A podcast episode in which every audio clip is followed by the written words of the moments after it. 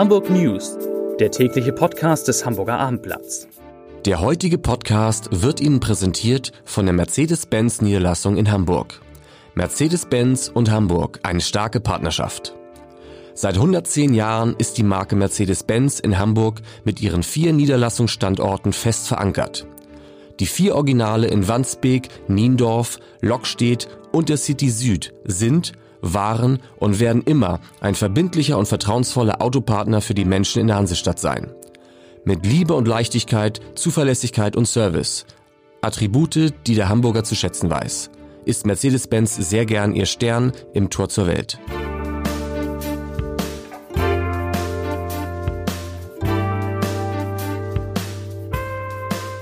Herzlich willkommen zum heutigen Podcast. Mein Name ist Lars Heider und wir müssen heute sprechen über die Zukunft der altehrwürdigen Spielbank Hamburg. Und weil wir über die Spielbank Hamburg sprechen, erleben Sie, erlebt ihr eine Premiere, denn wir haben zum ersten Mal einen Reporter in diesem Podcast mit Uli Gastorf, der über zwei Themen sprechen wird, nämlich einerseits über die Zukunft der Spielbank Hamburg und danach dann noch über das berühmte Hotel Smolka. Nachher mehr. Außerdem blicken wir auf die Wahl zu Hamburg Sportland des Jahres zurück und wir verraten gleich am Anfang, was es mit zwei neuen Volksinitiativen zum Thema Wohnen auf sich hat. Zunächst aber wie immer drei Nachrichten in aller Kürze. Nachricht Nummer eins. Ha, endlich mit einjähriger Verspätung, gar nicht mal so schlecht, hält die S-Bahn jetzt erstmals an der Hamburger Station Elbbrücken. Die Haltestelle der Linie S3 S31, die zwischen den Stationen Hammerbrook und Veddel direkt an der Elbe liegt, soll an diesem Sonnabend um 12 Uhr symbolisch freigegeben werden. Und am Tag darauf, am Sonntag, halten die Züge dann dort regelmäßig. Die S3 verkehrt, wenn sie denn verkehrt, zwischen Hamburg und Stade und Pinneberg. Wir können gleich mal äh, Andreas Dei fragen, der kommt ja aus der Ecke, wie das eigentlich mit der S3 genau ist. Nachricht nach, oh, er schüttelt den Kopf. Nachricht Nummer zwei. Im Stadtteil Eilbeck wird künftig ein besonderer Mieterschutz gelten. Mit dem Erlass einer, Achtung, sozialen Erhaltungsverordnung will die rot-grüne Koalition im Bezirk auch ein schöner Begriff, wer schreibt solche Texte, den Aufwertungsdruck im Viertel abschwächen. Das heißt mit anderen Worten, die Wohnung soll dann nicht so teuer werden. Äh, das ist ja eine gute Nachricht. Also der, der Bezirk will die Eilbecker Bevölkerung vor weiteren Mietsteigerungen bewahren und vor allen Dingen die Umwandlung von Miet in Eigentumswohnungen erschweren. Ja, und Nachricht Nummer drei. Die Klimaaktivisten von Fridays for Future haben ein Jahr nach dem Beginn der Demonstration in Hamburg ein Fazit gezogen und das ist ernüchternd. Mitorganisatorin Nele Brebeck sagt, vor genau einem Jahr standen wir das erste Mal hier, das war auf dem Gänsemarkt in Hamburg. In der Zwischenzeit ist viel passiert. Wir haben fünf Großdemonstrationen organisiert, Abgeordnete der Bürgerschaft getroffen und dem Umweltausschuss unsere Forderung präsentiert, sagt Nele Brebeck. Und was ist bei rumgekommen? Tja, dazu sagt sie, trotz all dem setzt unsere Regierung weiterhin beim Klimaschutz auf Maßnahmen, die nicht über den Placebo-Effekt hinauswirken. So sieht's aus. Vielen Dank erstmal. Vielen Dank. Ich bedanke mich bei mir selber. Vielen Dank für die drei Kollegen, die heute hier sind. Ausnahmsweise nur Männer. Nicht? Andreas schüttelt mit Andreas Dai aus unserer landespolitischen Redaktion. Es sind heute in Hamburg zwei, gleich zwei neue Volksinitiativen vorgestellt worden und die haben es in sich. Ja, zwei, äh, aber nur aus rechtlichen Gründen. Eigentlich ist das eine Initiative, die man aber trennen musste, weil man sonst Angst hatte, aus formalen Gründen zu scheitern. Ähm, die zwei Forderungen lauten zum einen, die Stadt äh, möge, wenn sie denn Grundstücke also verkauft bzw. jemanden äh, jemand anderem überträgt, diese äh, künftig nur noch in Erbpacht vergeben, also nicht mehr verkaufen. Wow.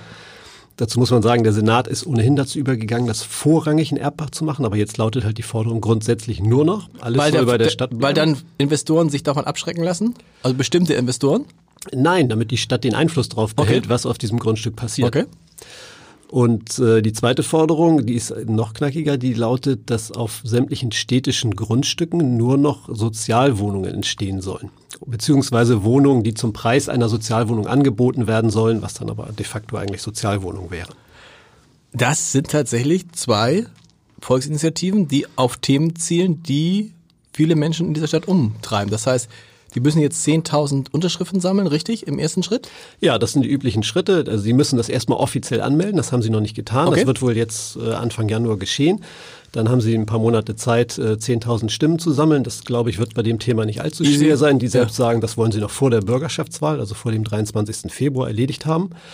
Dann muss man gucken, wie die Politik darauf reagiert. Das ist dann immer das Spielchen. Die können das dann übernehmen, dann ist das Thema erledigt. Oder die Politik sagt, das gefällt uns nicht. Dann kommt der nächste Schritt, das Volksbegehren, wo man dann so 65.000 Stimmen sammeln muss. Genau. Und das ist ja so bei so einem Thema, wenn du den Leuten sagst, sind sie, also es ist ja dann die Frage, sind sie, sind sie auch der Meinung, dass künftig alle, so ich bin jetzt mal, alle auf allen städtischen Grundstücken günstige Wohnungen gebaut werden sollen? Da sind auch 65.000 Unterschriften jetzt nicht schwer zu kriegen. Ja, das ist schon realistisch bei dem Thema. Das ist ja bekannt, dass das sehr viele Menschen in Hamburg betrifft und äh, interessiert und mobilisiert. Also, dass die die Stimmen zusammenkriegen, das könnte ich mir schon vorstellen. Ähm, allerdings ist es nur alles auch nicht so einfach, wie die sich das gerne machen. Also es gibt natürlich auch prominente Gegenstimmen, also äh, nur als Beispiel der VNW, das sind also die ganzen Genossenschaften, ja. Saga und so weiter, ein großer Wohnungsverband in Hamburg, der also spuckt Gift und Galle gegen diese Initiative. Warum? Zum einen, was das Thema Erbpacht angeht, weil sie sagen, wenn wir zur Bank gehen und sagen, ich möchte gerne ein neues Haus finanziert haben und äh, uns gehört aber das Grundstück nicht, sondern wir sind nur Pächter des Grundstücks, dann müssen wir doppelt so viel Eigenkapital ah, hinterlegen. Okay. Und das ist ein Problem für die. Und ähm, was den Bau jetzt ausschließlich nur noch von Sozialwohnungen angibt, da, äh, angeht, da gibt es dann natürlich stadtentwicklungspolitische Bedenken, weil möglicherweise Ghettos entstehen. Die Initiative sagt zwar nein, diese Wohnungen, das sollen eben nicht zwingend Sozialwohnungen sein, aber sie sollen zu solchen Preisen angeboten werden, sollen aber allen Menschen offen stehen. Aber de facto würden sie natürlich vor allem Menschen mit kleinem Beutel anlocken, äh, Geldbeutel anlocken und das würde dann dazu führen, dass solche Viertel natürlich nicht mehr so durchmischt sind, wie das bislang angestrebt wird. Vielen Dank, lieber Andreas. Der tauscht jetzt gleich mit Uli Gastorf, dem Mann, der heute zwei Themen in diesem Podcast vertritt. Aber vorher spreche ich mit Björn Jensen über ein etwas angenehmeres Thema. Björn, die Wahl zum Hamburger Sportler und zur Hamburger Sportlerinnen und Mannschaft des Jahres war ein, fand ich, war dabei ein tolles Fest in der Volksbank Arena. Heißt die noch so? Volksbank Arena? Ja, die heißt noch so. Willst du uns verraten, wer gewonnen hat? Mannschaft ja, des Jahres relativ wenig überraschend. Ne? Ist ja kein Geheimnis mehr, haben ja alle schon im Abendblatt gelesen heute hoffentlich. Außer die, die diesen äh, Podcast, Außer hören. Die diesen Podcast hören vielleicht. Ähm, die Hamburg Towers äh, Basketballteam äh, hat äh, die Wahl zur Mannschaft des Jahres gewonnen, was letztendlich natürlich auch äh, darauf einzahlte, dass sie äh, auch in ihrem eigenen Slogan äh, folgend äh, mehr sind als ein Basketballteam, nämlich im Prinzip ein tolles Sozialprojekt. Also nur der Aufstieg hätte wahrscheinlich nicht gereicht. Nur ne? der Aufstieg an sich hätte wahrscheinlich nicht gereicht, weil wir haben ja auch deutsche Meister hier in dieser Stadt. Also nur der Aufstieg wäre vielleicht für den Titel zu wenig gewesen. Aber das Gesamtprojekt äh, hat dann doch überzeugt und am Ende den Preis gewonnen, was auch sehr stimmungsvoll war, mit einer sehr guten Laudatio dazu äh, von Patrick Isume, dem Football-Coach, ähm, der das sehr persönlich gemacht hat. Äh, und äh, Mike Taylor, der Coach, hat sich auf der Bühne dann auch nochmal in sehr netten Worten bedankt mit seinem tollen amerikanisch-deutschen Akzent. Also es war wunderbar. Sportlerin ähm, des Jahres, eine Golferin. Eine Golferin, tatsächlich. Äh, es gibt immer noch Leute, die sagen, Golf ist kein Sport.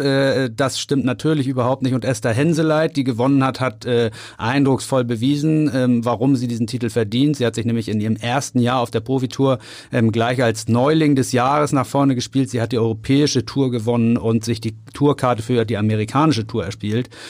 Also viel mehr kann man nicht. Und es schaffen. hieß in der Laudatio, die Handball-Legende, sage ich mal, Martin Schwalb gehalten hat, ja. dass er es so toll findet, dass er ein Handicap von plus 7,5 hat. Da habe ich kurz gezuckt, was heißt jetzt plus 7, hat man sonst immer Minus oder wie geht das? Kennst du dich äh, damit äh, ich kenne mich im Golf leider ah, auch überhaupt nicht aus, weil Uli ich weiß das. Uli weiß das wahrscheinlich. Uli Gastorf, Uli Gastorf weiß das, wenn das Uli, du spielst auch Golf. Was ja. heißt plus 7,5 ist Nein, das ist ein ganz das ist ein ganz normales sehr gutes Handicap. Also äh, man steigt zusammen mit 54 ein und kannst du dir ausrechnen, 7,5 ist schon richtig gut. Null kriegt man natürlich nicht, nee. Das geht glaube ich auch, aber 7,5 wie gesagt richtig gut. Das Was ist, ist dein Handicap? 5. Da reden wir nicht drüber. Uli Gastorf kommt gleich jetzt. Also haben wir gesagt und dann haben wir noch vergessen, Sportler des Jahres, Sportler des ein Jahres. alter Bekannter. Ein alter Bekannter zum dritten Mal jetzt in Serie gewonnen, Torben Johannesen, unser äh, Welt- und Europameister im Achter äh, mit den Ruderern. Ähm, ja, eine feste Größe bei uns auf der Gala und äh, hatte insofern äh, aber eine Neuerung, weil nämlich die Laudatio in dem Fall keine klassische war, sondern äh, zwei Nachwuchsruderer aus seinem ehemaligen Verein ähm, in Interviewform im Prinzip seine Verdienste gewürdigt haben und das war durchaus stimmungsvoll. Aber die tollste und größte Laudatio fand ich, hat gestern jemand gehalten, der von sich behauptet hat, er hätte noch nie eine Laudatio gehalten.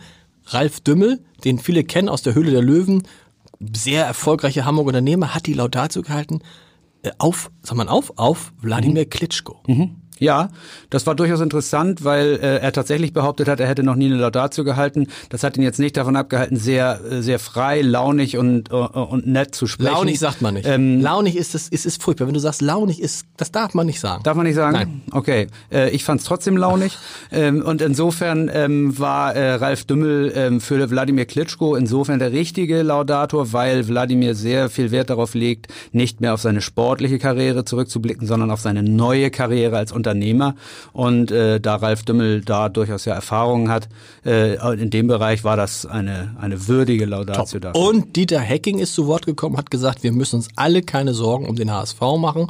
Und im nächsten Jahr will er mit der Mannschaft da oben stehen. Und da hast du, glaube ich, so nett gesagt, allein Aufstieg von der zweiten in die ersten Liga geht bei Basketball, wenn das zum ersten Mal war, beim HSV wäre das jetzt nicht unbedingt ein Grund zur Mannschaft des Jahres zu werden. Wir werden sehen, was sie daraus machen. Die, das Ziel hat er formuliert, das fand ich auch sehr eindrucksvoll, dass er das gesagt hat, dass es denen auch wichtig zu sein scheint, da mal zu stehen.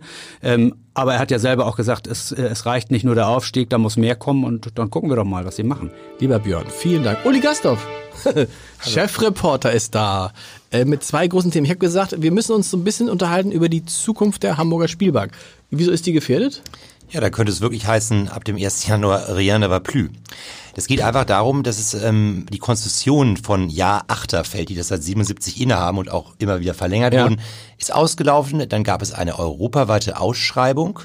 Interesse war gering, also Jahr 8 galt eigentlich auch als gesetzt, aber dann ist der böse, böse Automaten-Multimillionär Paul Gauselmann dazu gekommen. Ist der böse? Nein. Nein, der ist natürlich Das nicht böse, aber der ist, der ist in den Medien, wird er halt äh, manchmal so dargestellt. Das ist ein ganz großer Unternehmer, 14.000 Mitarbeiter, so. Dann hat, hat aber ähm, die Stadt gesagt, nee, irgendwie so wie ihr da ähm, mitmacht bei der Ausschreibung Gauselmann, das passt so nicht und hat die ausgeschlossen. Okay. Dagegen hat Gauselmann Einspruch eingelegt.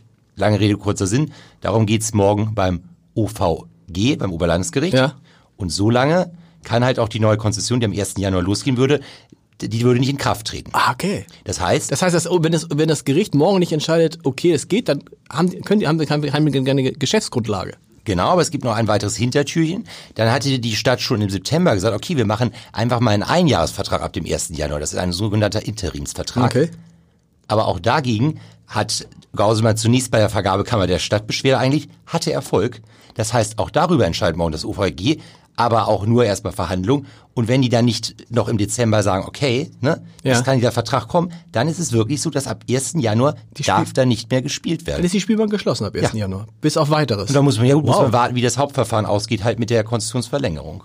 Oh, das ist ein Hammer, finde ich. Ey, natürlich ist das ein Hammer, weil ich meine, das ist, man mag jetzt halten, was man will vom Spielen, aber dieses Spielbank an der Esplanade, das ist ja schon eine Institution. in Natürlich. Hamburg. Das wäre so, als wenn. Hagenbeck mach, dicht machen würde. Ja, genau, so, So es. äh, ungefähr. Und du hast noch über eine zweite, müssen Ja. wir ganz kurz über eine zweite Hamburger Institution, die die meisten kennen, nämlich das berühmte Hotel Smolka. Genau. An der Isestraße, tolles, altes Hotel. Und da, äh, ja, da gibt's aber auch so ein bisschen Sorgen, macht man sich so leichte Sorgen um die Zukunft. Nicht so, ist nicht so akut wie bei der Spielbank, aber erzähl. Die haben noch gut zwei Jahre Zeit, das Smolka. Nein, es geht darum, ähm, Bitte? das äh, Hotel gibt es ja seit mehr als 60 Jahren und ähm, inzwischen gehört das einem, einem, ich sag mal, einer, einer, einer Firma in England, ich will Okay. das eine Wort nicht erwähnen, mit irgendwelchen Unterfirmen in Luxemburg, so. Okay. Und jetzt haben ist halt so, dass Das ist gar nicht mehr, das ist mir an mir vorbei, das ist gar nicht mehr in Hamburger Besitz. Ganz lange schon nicht mehr. Okay, wow. Und äh, die jetzigen Betreiber kriegen halt, haben jetzt zum Beispiel aktuell nur noch einen Zweijahresvertrag bis 2022 von ihrem Eigentümer erhalten. Und da macht man sich natürlich Sorgen, weil wenn man investieren will, braucht man 10 bis 15 Jahre, Genau. damit sich das dann wieder amortisiert. Und ähm, jetzt kommt es halt, es gibt das Gerücht von mehreren Seiten, dass die also auch erzählen, diese Hoteliers, ähm, dass eben daraus Wohnungen gemacht werden sollen aus dem Hotel.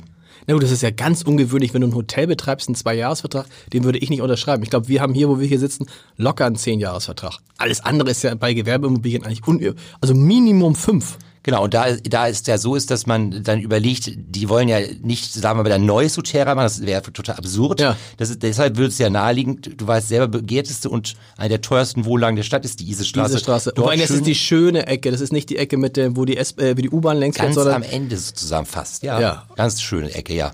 da kriegst du mal gern für so eine, glaube ich, für 150 Quadratmeter Wohnung kannst du gern mal mit 1,8 Millionen Euro dabei sein, wenn das ein bisschen nett ist. Wenn die gut renoviert ist und in so einem schönen Altbau wie dem ja. Smolker, dann könntest du damit richtig liegen. Wow. Also, Uli, Mensch, zwei tolle Geschichten. Vielen Dank. Ich lese jetzt nochmal heute, damit ich das gestern ja nicht getan habe, den Leserbrief des Tages vor. Es geht um die um Fahrradfahren in Hamburg und um die Fahrradlobby. Und der Brief kommt von Harald Meyer aus Ottensen. Herr Meyer schreibt, die Fahrradlobby in Hamburg ist sehr gut organisiert. Das stimmt. Bei jeder Bürgeranhörung zu neuen Bauprojekten oder Velorouten geben ihre Mitstreiter den Ton an und fordern ihre Rechte ein. Der normale Bürger, zum Beispiel der Fußgänger, kommt da kaum zu Wort. So sollen für die geplante Veloroute in der Bleikenallee in Ottensen tatsächlich Millionen ausgegeben werden, um den bisherigen schönen Fahrradweg in der Mitte der Allee an die Straßenseite zu verlegen. So geht's weiter, weiter und am Ende schreibt Herr Meier, die Radfahrer selbst, die rüpelhaft über Fußwege und rote Ampeln rasen und immer breitere Radwege fordern, helfen der Akzeptanz leider überhaupt nicht. Ich freue mich auf morgen, da kommen wir mit einem äh, neuen Podcast und mindestens einer wirklich spektakulären Geschichte. Es geht, es geht wirklich um das Brot und um eine der großen Bäckereien in dieser Stadt. Seien Sie, seid ihr gespannt. Wir hören uns morgen wieder. Bis dann. Tschüss.